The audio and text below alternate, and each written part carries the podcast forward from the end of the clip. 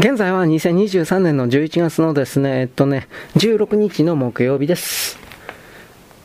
大きな握り飯の皿が2つ、1つほとんど空になっている。台風でも来たみたいですね。田辺は握り飯の1つを掴んでちょっと洗った。婦人会や主婦有志が炊き出しをしてくれるんです。我々の方だけじゃなくて近所の人たちも水準も引き受けてるんです。お金で病人を抱えた家庭は大助かりで、炊き出しか。土屋医師も少し顔をほころばせた。日本のやり方って変わらないな。母親がよく関東大震災の時に一晩で3000個の握り飯を握ったと話してくれた。拳がふやけて血が出てきたそうだ。でもこの頃では電気釜ばっかりなんで、幼稚園や小学校の給食、設備を使ってるそうです。田辺はもう一つを取って差し出した。戦争や火事や水害の時なんかとても頼もしい気がしますね。一ついかがですか？いや、私はコーヒーをもらおう。黒っぽい赤のついた安物の湯飲みに赤いポットからコーヒーをついで飲む。生ぬるく薄甘く泥水みたいだ。それでも熱っぽくひび割れた唇には寒天の自由だ。昼のニュースを聞きましたが、田辺が指についた飯粒を頬張りながら聞く。いや、とうとう死者が1000万を超えたそうです。そんなに。湯飲みを持つ手がピタッと止まる。信じられんくらいですな。田辺は暗い疲れ切った顔を声でつぶやく。死亡率30%ですよ。ひょっとひょっとしたら、日本があの戦争で失った人命より多いんじゃないんですか。おい。土屋氏はうなずく。もうじきその倍になる。2ヶ月足らずで、田辺の声はこわばっていた。ねえ、土屋さん、これは大変なことですよ。我々の戦ってる間、本当にインフルエンザなんでしょうか。土屋はしばらくぼんやりと、湯飲みの底に溜まった汚らしい茶色の液体を眺めて、それから決意したようにその上にもう一度継ぎ出した。それから、田辺君奥さんは、と不意にポツンと聞いた。もう1ヶ月近く会ってません。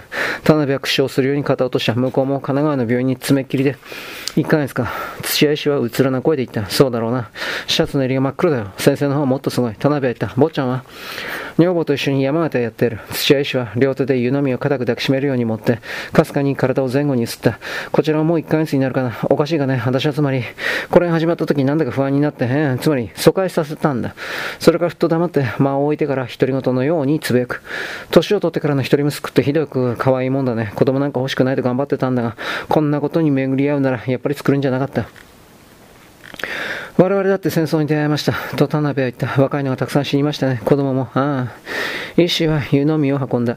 唇がピチャピチャなったが、喉仏は動かず、コーヒーが顎を伝って、喉、襟元に流れ込んだ医師は気がつかないみたいだった。君はどこだった？ソ連国境でした。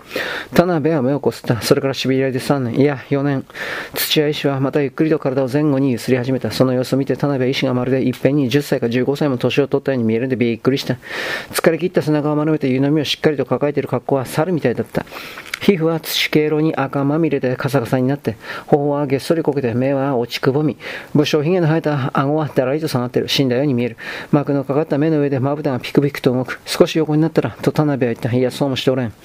武闘と打ちますか？いや、大丈夫だ。田辺はタバコを吸い付けた。息をつくとそのまま引きずり込まれるように眠ってしまいそうだった。JE 大の研究所でも問題になってましたが、患者の肺薬や気管支に、また黄色ブドウ上球菌が発見されたそうですよ。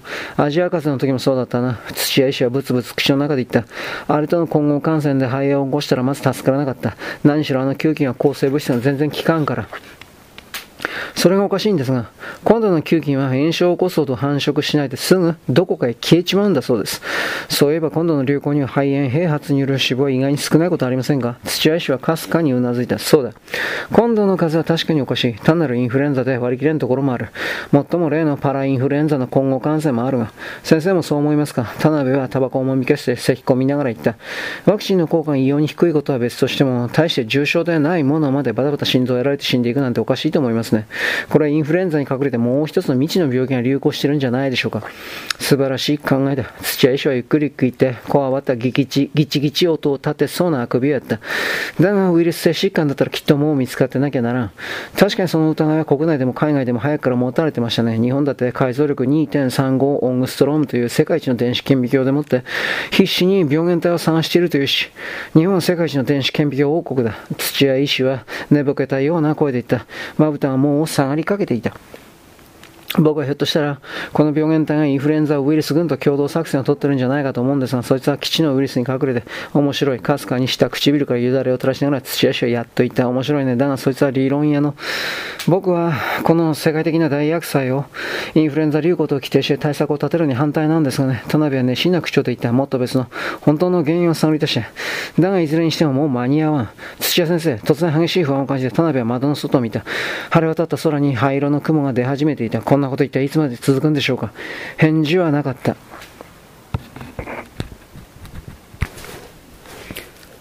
ふと見ると、土屋医師は、引き、引き、冷え切った湯飲みをしっかりと両手で支えたまま軽い寝息を立てていた。そげた鼻息が、瀕死の恋選ぶたみたいに苦しげに開いたり、すぼんだりしてみた。田辺はそっと音のしないように立ち上がって窓際へ行って深呼吸した。それから、手のひらで目をしばらくゴシゴシとやって目を覚ました。どんなことにも終わりはあるさ。土屋医師ははっきりと寝言とわかる声で言った。ただ、どんな終わり方をするかは問題だ。田辺は振り返って医師の様子を伺って足音を忍ばせて横をすり抜けて、事務室を廊下の修羅場へと出ていった。どんな終わり方をするかは問題だ。そうだ。この悪戦苦闘、この捉えどころのない最悪にもいつか週末がやってくるだろう。だがどんな終わり方をするか。患者も死者もまだ増えつつある。どこまで広がっていくか、どんな形を取るかわからない。ぐにゃぐにゃの不吉な灰色のカーテン。こいつは日本を、いや地球をすっぽり包み込むだろうか。1億の日本人が全部このいやらしいチベット風邪に感染したとしても死亡率30%なら3000万人の人々。不意に口の中の嫉妬音を立てて乾くような感じで、田辺はショックを受けた。3000万人だって。そんな。だが、この恐怖の傍らにもう一つの底なしの死因が口を開けているのに気がついて彼は一瞬目の前が暗くなるのを感じた。2ヶ月で死亡率は30%に達したとすると死亡率はまだまだはもっと大きくなっていかないとは限らないのだ。衝撃を受けて自分を取り戻そうとする時の癖で反射的に田辺は汚れた診察医のポケットを探ってタバコを取り出そうとした。そしてタバコの箱を事務室へ忘れてきたことを知った。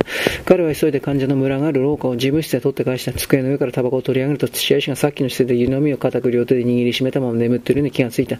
また足音を忍ばせて出て行こうとして彼は突然その視線に不吉なものを感じた。そうだ、ちょうどこれとそっくりの格好で。シベリアの長く辛い抑留生活、貧しい食物と無残な冬、凍傷、海鮮、過酷なノルマ、リンチと密告、過労と栄養失調と胸かきむしられる望郷の思いと話すことといえば故国と食い物のことばかり。彼の戦友の人はラーゲルに二度目の遅い春が来た頃、ちょうど今土吉とそっくりの格好で両手に薄い、粥の腕をしっかり握りしめて体をかすかに揺すりながら痩せ衰えた顔のうつろな目を上げてつぶやいていた。いつになったら日本に帰れるかなそう言いながらふと揺すっていた体が止まった時、その男は植物の腕を五章大事に握ったまま死んでいた。土屋先生、起こしては悪いと思いながら田辺は思わず声をかけた。椅子を並べて横になられたらいかですか、先生。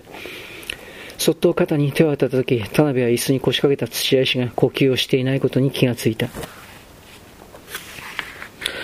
6月に入った途端に雨が降り始めた。そしてその頃から銀座通りで死体が見られるようになった。小さな死体はすでに5月の初めから銀座の裏通りに姿を現し始めた。よく太った灰色のネズミたちの死骸である。路地のドブ板や下水の口でネズミたちは一方の端がとんがって他方の端が丸く膨らんだちょうど大きな無垢原に覆われた雫のような格好で死んでいた。何百件何千件とバーや飲食店のひしめき合う銀座裏ではネズミは様では珍しくない。汚らしく愛くるしい小さな大食感たちは残飯と適度な温度と入り組んだ下水に彼らのエデンの園を見出せると思っていた。有楽町や丸の内であるいは地下のコンコースで前を歩いている人は突然ひっくり膝を、ひっくりがっくり膝を折ったかと思うとそのまま死んでいる。オフィスでジムを取ったりタイプを叩いているサラリーマンやタイピストは突然前にこくりとよろめくとそのまま死んでいる。終着駅については電車の中でまだ眠っていて立とうとしない乗客を揺り起こそうとすると死んでいる。いや、駅や公園のベンチの上で喫茶店や映画館のシートので人々は次々に死んでいった。夜、床に入る男女は明日の朝再び生きて目を覚ますだろうか、朝の光を見ることができるだろうかと妄想ではない、心底の深い孤独な恐怖を下の付け根に味わわなければならなかった。恐怖のため不眠症にかかる者が多くなって、恐怖から逃れるために夜通しで起きて騒いでいる者が多くなった。各都市の歓楽街は警察の通達した営業時間を超えて赤々と明かりをつけていた。眠ることの恐怖に取り憑かれた人たちは眠りから逃れて時を忘れて恐怖を紛らすために夜通し騒ぎ続けるのだった。警官の静止も下手をすると手ひどい反撃を食らった。しかし騒ぎの夜を明けても人はいつか眠らなければならない。終戦直後の覚醒剤の部分がまたやってきた。そして中毒患者も次々に発生した医師たちが口を酸っぱくして警告したように、不眠や過労や覚醒剤の乱用は心臓を弱めてそれだけ死去を早めたのである。人々はまだインフルエンザのせいだと思っていた医師たちも、インフルエンザの特殊ケースとしてそれが心臓を襲う場合もあり得ると語っていた。新聞ではチベット風邪のぽっくり症状と呼んだ。ついにはこの就職後が元の名称を追い越してチベット風邪はぽっくり風邪と呼ばれるようになった。そしてこの頃未知の全世界でほんの数名の人間しかその恐るべき正体を知らず、しかもそれが外部に漏れていることをつゆ知らず、その正体を世界の貿易人に向かって公表することは賛意と憎悪に満ちた国家的軍事厳密な厚い壁によって現状にも封じられている。そしてその感染発病のメカニズムは世界のどの理論医学によっても知られていない。病原体 MM88 感染症は第2弾の流行層に入ったのだった。ここまでよろしく。ごきげんよう。